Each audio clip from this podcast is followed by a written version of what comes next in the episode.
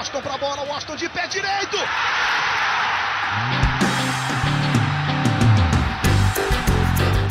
Está entrando no ar o podcast. Sabe de quem? Do Fluminense! Do Flusão, do tricolor das Laranjeiras. É o GE Fluminense.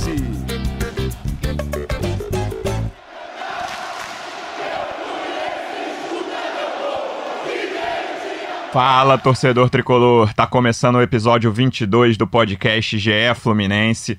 Um episódio sofrido, mas feliz depois da vitória por 1 a 0 sobre o CSA que tirou o Fluminense da zona de rebaixamento. Eu sou o Luciano Melo, normalmente o Igor Rodrigues está aqui apresentando, mas hoje eu tô no lugar dele. Tô aqui com dois convidados especiais. Primeiro, mais frequente aqui, Cauê Rademacher. Cauê, que jogo, hein?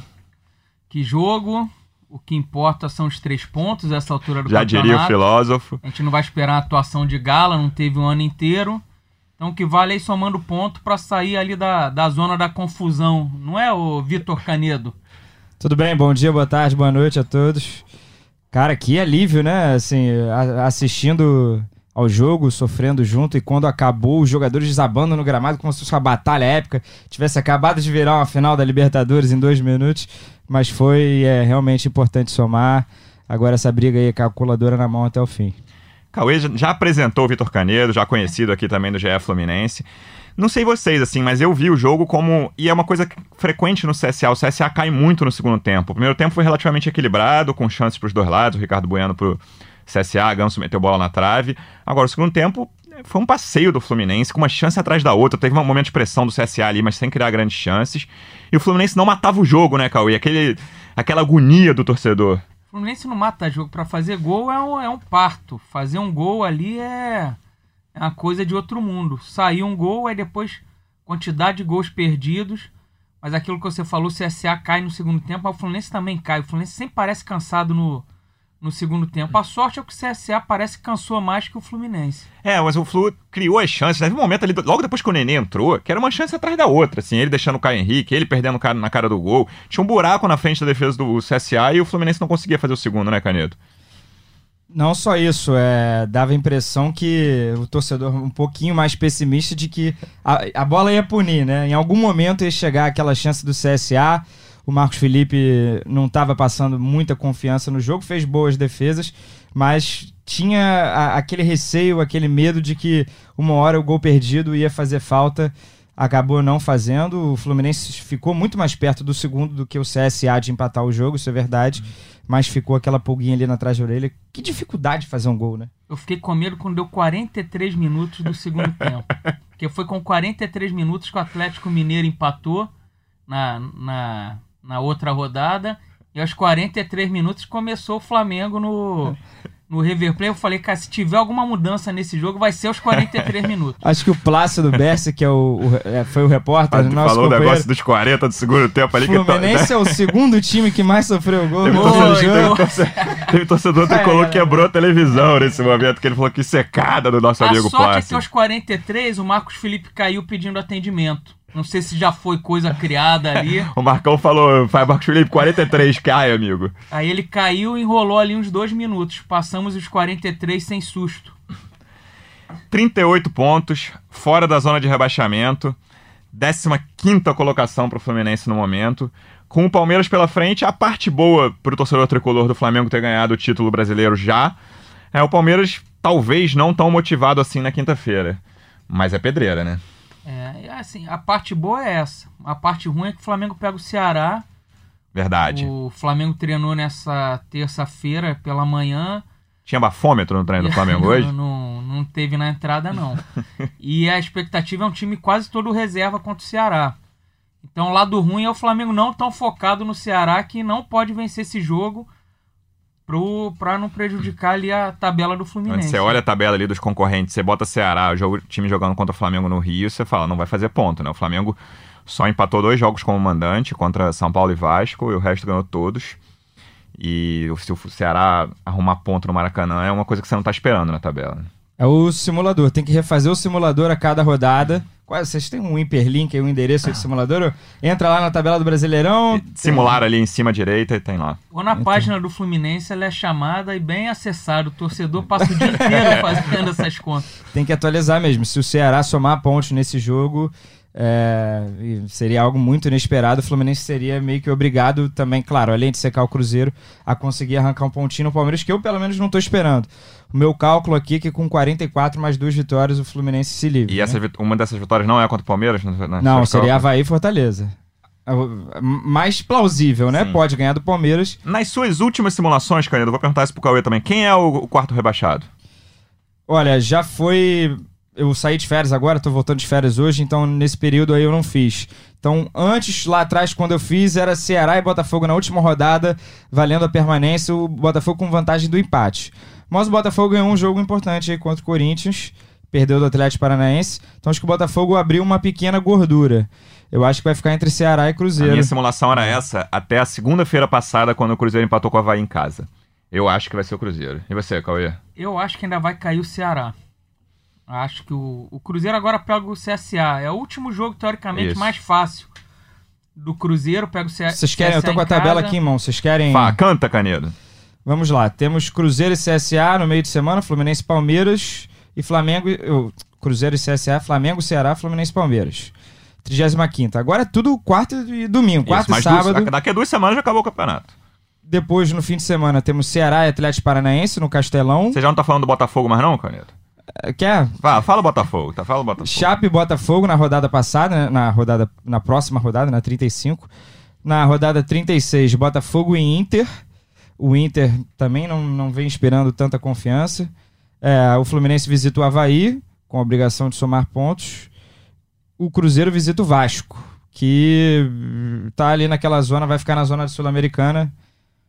Acho que a partir de agora tem muito time já desinteressado no É, esse, campeonato. é, esse é o problema aí. Às vezes você calcula uma coisa, ah, vai pegar o Atlético Paranaense. Mas o Atlético Paranaense não quer mais nada. Eu acho esse jogo de São Januário chave pro Cruzeiro, assim. o- Qualquer time pode ganhar do Vasco e São Januário. O Vasco não tem um grande time. Mas olhando a tabela, eu acho que o Cruzeiro não ganha lá. Agora, se ganhar, eu acho que ele- aquele negócio que o meu palpite de quarto rebaixado ser o Cruzeiro muda. Acho esse um jogo bem importante pro, pra essa briga contra o rebaixamento. Segue, Canedo. Rodada 37. Temos Galo e Botafogo no Mineirão. Ceará e Corinthians no Castelão. Fluminense e Fortaleza no Maracanã. E o Cruzeiro visita o Grêmio, que pode estar brigando pelo G4, né? Que aí é a vaga direta na fase. Agora é G5, né? G5. Por causa do Flamengo. É, É, então tá mais praticamente- confortável. no é. momento, no momento até G6, porque o quinto colocado é o Atlético Paranaense. Ah, então, então vai dificultar isso aí. É. Vamos para a rodada derradeira, rodada 38. Todos os jogos provavelmente lá no dia 8 de dezembro. É, o Cruzeiro recebe o Palmeiras, é jogo complicado. É, o Fluminense visita o Corinthians. Botafogo e Ceará, o jogo chave. E é isso. Ah, tem o Cruzeiro, né? Cadê o Cruzeiro aqui? Palmeiras. Você falou que recebe o Palmeiras. Ah, é primeiro isso, é verdade. Esse Botafogo e Ceará, dependendo, o Botafogo já tá até livre, né?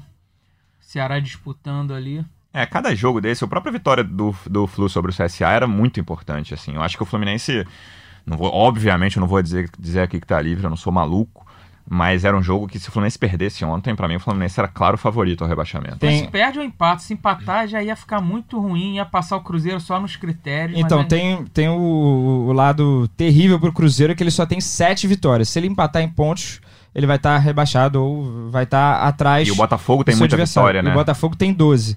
O Fluminense tem 10 vitórias. Tá ok, mas o saldo do Fluminense é horrível. É de menos 10. É raro o Fluminense ganhar um critério de desempate de alguém. Na minha vida, poucas vezes eu vi o Fluminense. Você falou que tá no caso, estatuto do clube, né, Cauê? Estar no estatuto do clube. Jamais vencerá um critério de desempate. Ó, no meu palpite, a gente tá falando de palpite aqui, 43 pontos se livra. Palpite. 42 eu não, não garanto, não. Então o Fluminense Então- precisa de 5 pontos. uma vitória e dois empates ou duas vitórias. É. Duas vitórias contra 44, certamente. Tipo, o Vasco se perder todo. Vasco e Bahia, que estão com 44 no momento. Se perderem todos os jogos, pra mim, estão livres do rebaixamento. Mas 43 também, pra mim, também Mas consegue. era bom o Fluminense arrumar um empate, pelo menos, com o Palmeiras, né? Eu, acho, eu acho factível esse empate aí. Canedo não tá contando com ponto nenhum. Eu acho factível um empate na quinta-feira. Prefiro fazer uma visão mais pessimista e aí O acontecer. que vier é lucro, né? É isso. Cauê, você falou ontem pra mim um bom tema do podcast depois do jogo. Eu- Eu sei que você gosta desse tema. As substituições do Marcão. Ontem foi, foi vamos lá, Yuri, Ayrton no Yuri. Isso, A última foi Nenê no Daniel. isso. E qual foi a. a- Pablo Diego no Marcos Pablo Paulo. Diego, foi a primeira de todas, Pablo Diego no Marcos Paulo.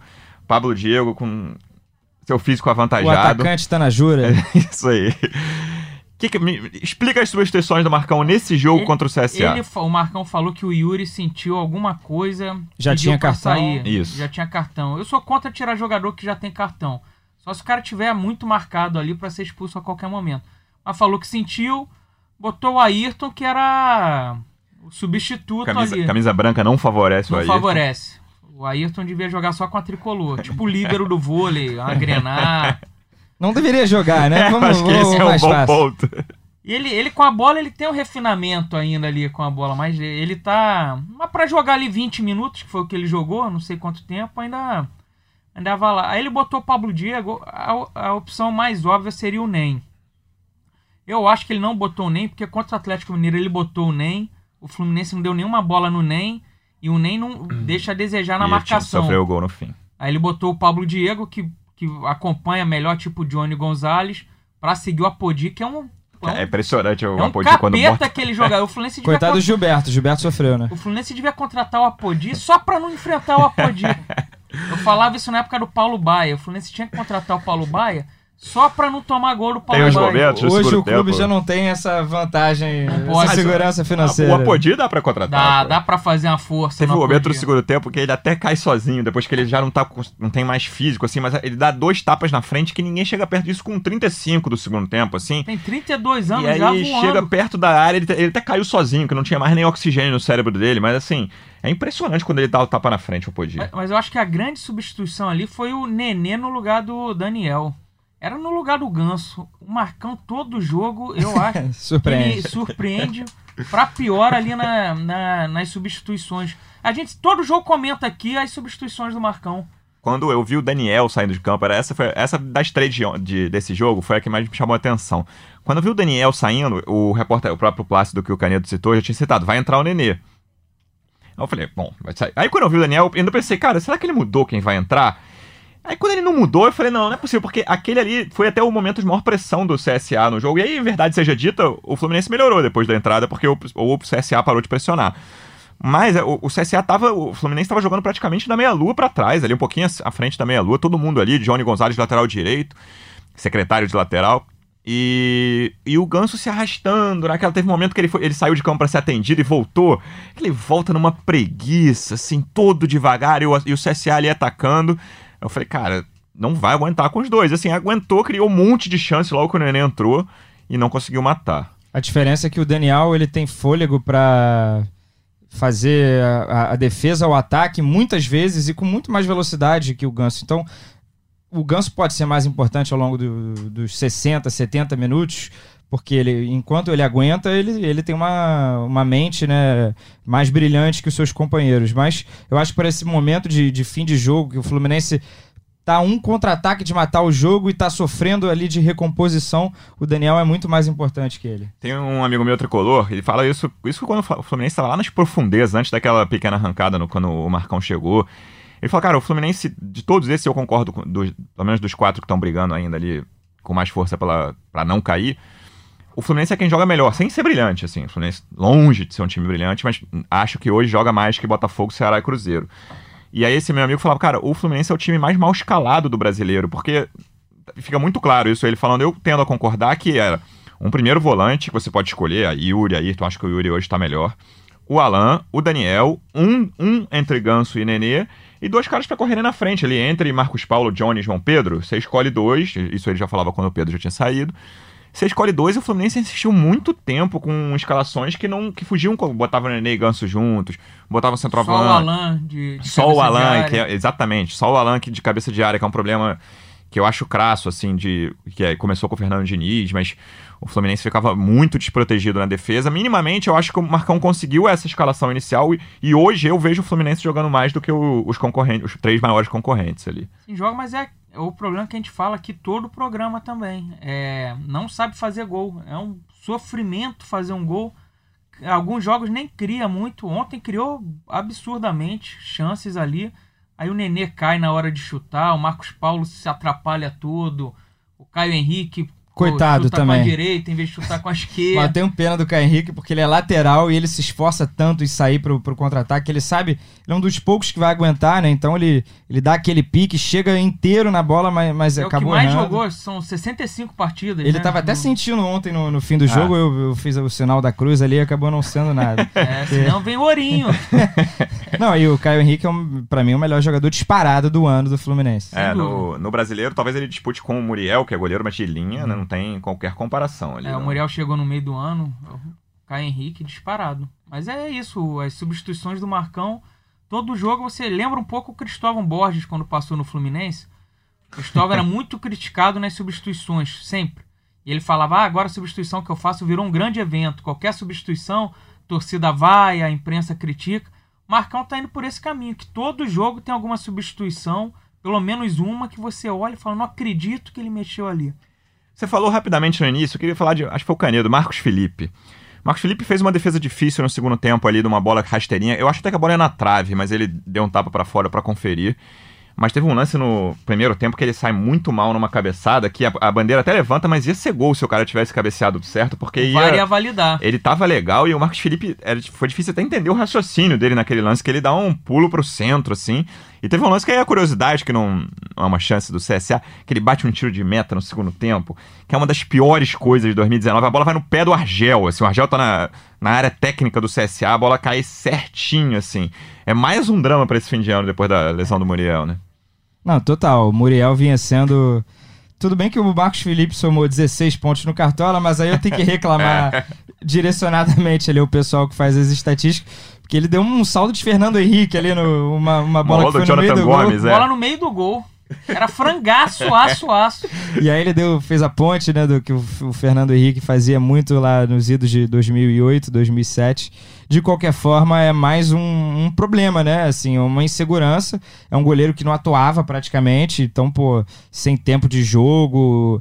É claro que ele vinha treinando, mas, pô, é, é notório que ele não tem to- todas as qualidades necessárias para ser um goleiro titular. Mas o que disputa a posição com ele é um mais um Ayrton, né? Mais um jogador acima do peso. Não cabe no time também ter um, um, um goleiro tão pouco profissional. Então acho que o Marcos Felipe tá merecendo essa chance e, e tem que ser com ele, é o que tem. Me chamou a atenção um lance no primeiro tempo. Tava 0 a 0 né? O Apodi entra na área, o Marcos Felipe tá fora do gol. É, Não lembro se o Apodi agora ganhou na corrida no lado de alguém, esquerdo. do lado esquerdo. Lembro, Aí lembro. quando eu olhei o gol aberto, eu falei, Ih, danou-se. Achei que o Apodi era só tocar no meio do gol. Aí o Apodi também se atrapalha. E... É, tem, o- teve o mano a mano com o Ricardo Bueno, que ele foi bem, que Ele na saída o, o Ricardo Bueno De perde um gol, né? De repente é um jogo pra ele ganhar moral. Bem ou mal, ele fez umas duas ou três defesas, mas saída de gol, ainda coisas, não inspira confiança. Vamos ver nesses quatro jogos. É, tem uns lances, assim, eu lembro no jogo contra o Atlético Mineiro, que não é um lance que não vai decidir, mas ele cedeu um escanteio que ele tava na linha de fundo sozinho, assim, aí ele se enrola, um tiro de meta óbvio, ou Ele ele, ou ele de sair pegar... com a bola na mão. Exatamente, ou ele pegar a bola, e aí, assim, se enrola completamente, é parecido com esse tiro de meta que eu falei, não vai mudar a vida do Fluminense no brasileiro, um, um tiro de meta errado, mas é um lance que é treino, né, o goleiro treinar tiro de meta. É que ele não deixa chutar, que é melhor pra, até pra ele tomando confiança. E o torcedor ficou realmente com essa sensação, que a primeira bola que fosse no gol seria gol, acabou não sendo. É, e a tendência, assim, a lógica diz que o Fluminense vai ser mais ameaçado contra o Palmeiras, né? Assim, tem atacantes melhores, o time do Palmeiras é muito melhor que o do CSA. O time do CSA individualmente, assim, o CSA conseguiu bons resultados, agora tá até quase, quase sendo ultrapassado pela É Chapecoense. até um milagre a pontuação do CSA É, é perto do que tem. É impressionante mesmo. Você olha ali individualmente, Dawan, Ricardo Bueno, um cara que já passou pelo Palmeiras, assim, que- desculpa, assim, todo respeito ao Ricardo Bueno, um dos piores jogadores da Série A, assim, que já foram titulares pra mim. E a sorte é que o Alexandre também não jogou, É, né? se Adora machucou. fazer gol no O Fluminense. Alexandre faz muito gol no Fluminense. Jordi voltou, você tava falando, né, o, o CSA tava, afastou o Jordi, que tava fazendo um bom brasileiro, ficou mó tempão fora e volta contra o Fluminense. Volta contra. O Carlos Alberto, quando saiu do Fluminense, foi pro Vasco, Botafogo, ele tava sempre machucado. Sempre se recuperava na hora de um jogo com o Fluminense e jogava bem. Menino de Xerém que. é, aliás, falando- nem, nem vem ao caso aqui, mas eu citei, eu vi a entrevista do Gerson depois do título do Flamengo, que aí dizendo que em 2008 ele chorou pra caramba quando o Flamengo foi eliminado pelo. América do México, né, em 2008, e agora ganhando. Aí agora o Flamengo ainda quer o Wender, outro, outro jogador revelado pelo O Fluminense. Flamengo gosta muito de um jogador do Fluminense também. Tem um amigo nosso que diz muito isso. Craque o Flamengo faz em Xerém? Tá- tá- já tentou o Pedro também, né? Tá indo por essa linha. É, eu- deve deixar esse capítulo Gerson, que é um dos maiores mistérios do futebol em 2019. Pra mim, é o, o que o Gerson jogou no- nesse segundo semestre no Flamengo. Cauê, sobre o jogo com o Palmeiras, falei aqui que o. É um jogo que o Fluminense deve ser mais ameaçado. Não tem, a gente falou, eu, eu falei aqui de escalação, que o primeiro volante é importante, não vai ter o Yuri nesse jogo. Quem vocês acham que deve jogar ali? Porque é uma posição importante num jogo chave contra um time forte. Ayrton Canedo. Vai, gordinho? Vai, gordinho? difícil, né? É, é, cara, é realmente difícil, porque o, o Alan, pensando nesse jogo contra o CSA, ele jogou novamente fazendo de primeiro volante, jogava entre os zagueiros, ajudando na saída de bola, e o Alan tava faltando ele recuperar nesses últimos jogos, arriscar mais, aqueles passes que rasgam ali a linha do meio campo e, e já chega em alguém em boas condições, ele conseguiu dar bons passes. Ontem ele voltou a jogar jogo. bem, né? É. Às vezes ele fica numa distribuição que é importante, a saída, mas muito lateralmente, assim, É, né? pois Sem é. ousar. E aí tava faltando ele arriscar. Eu acho que quando tem o Yuri, ele fica mais seguro em arriscar esses passes. E o Yuri não é um jogador que tem tanta qualidade para passe, mas tem uma boa recuperação rápida ali de, de desarme, de dar o bote.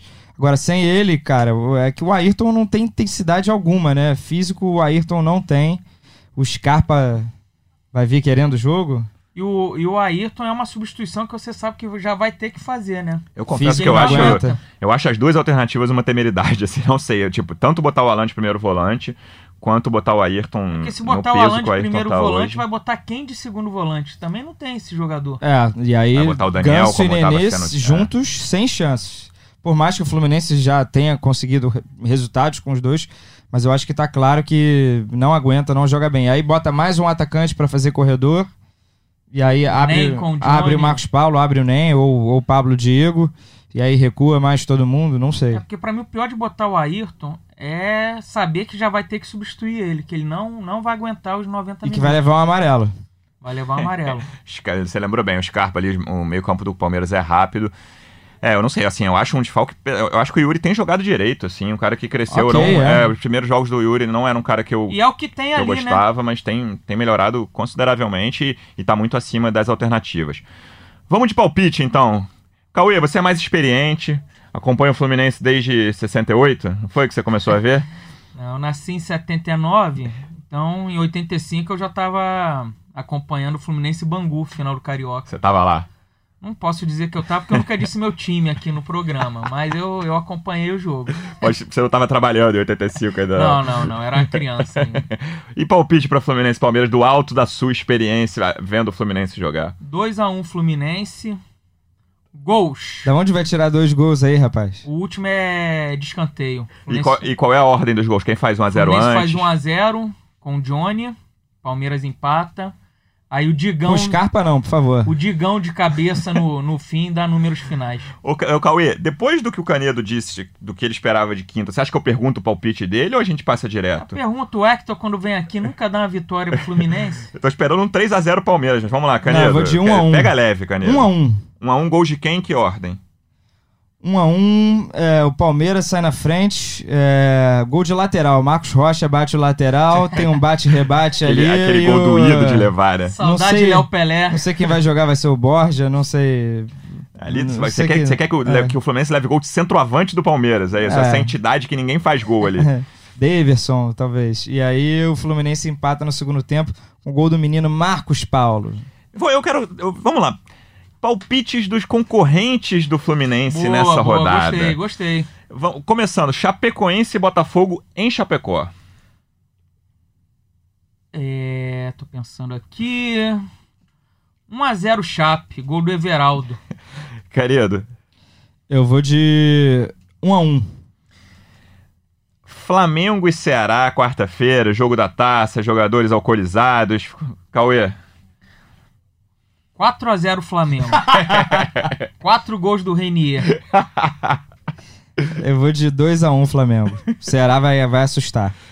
Cruzeiro e CSA. O CSA que a gente tanto criticou aqui há cinco minutos atrás. É o último jogo da rodada, vai Quinta- jogar pressionado. Quinta-feira, 21h30 no Mineirão. Essa não tem como. 1 a 0 Cruzeiro. Vou de 1x0 Cruzeiro também. Então, na- nos palpites de vocês, Ceará termina a 35ª rodada na zona de rebaixamento com os mesmos 37 pontos que tem hoje. Pro Cauê, Fluminense vai a 41. Pro Canedo, Fluminense vai a 39. Não, não é o pior dos mundos, né? Pô, se vai 41, tá bonito O demais. hein? importante é realmente o Ceará não, não somar pontos nessa rodada. Acho que é, chave. O, o Cruzeiro. ele tem três jogos que ele pode. que ele tem total condição de. E se o. CSA arrumar algum empate, aí seria realmente um sonho pra muita gente, porque distanciaria já bastante o Cruzeiro. Eu ia falar isso. O Cruzeiro empatou com o Havaí já rebaixado, né? Um dia depois do Havaí ser matematicamente rebaixado, foi no domingo. Na Será que segunda, vai ter mala branca É, pro- na segunda. pro E, o- e? Foi o Thiago Neves que reclamou que os jogadores do Foi. Havaí comemoraram muito o empate, né? Ele Parece achou que estavam estranho. sendo rebaixados É, já tinham sido empate. na véspera rebaixados e. E o... Mas com certeza é difícil a mala branca do Fluminense, né? não tá. Vai ser cheio- tudo vazio. É. Quando Se forem juntar abrir, Fluminense e Botafogo é difícil mandar Vão abrir a mala. lá cheia. Não dá nem pra fechar um almoço, né? O rodízio pro pessoal não Nem dá. permuta. Bom, pessoal, a gente vai voltar na sexta-feira com os resultados dessa rodada chave pro Fluminense, pra sequência do Fluminense, pra permanência do Fluminense na Série A. Cauê, muito obrigado. Sexta-feira tem mais. Ah, Você vai estar de folga, que eu já sei na Sexta-feira eu tô sexta. de folga. Isso a torcida já começa a tremer, sabe que vitória é só quando eu tô aqui. mas você estará lá? Não, eu tô de folga na sexta. Não, é na quinta-feira. Ah, vou, vou a trabalho ao jogo. Vai a trabalho. Vou a trabalho. Canedo, até a próxima, amigo. Volte antes do fim do campeonato, falta pouco e o Fluminense vai ficar na Série A. Muito obrigado. Só convidar. Estamos aí sofrendo e torcendo. Valeu, pessoal. Um abraço.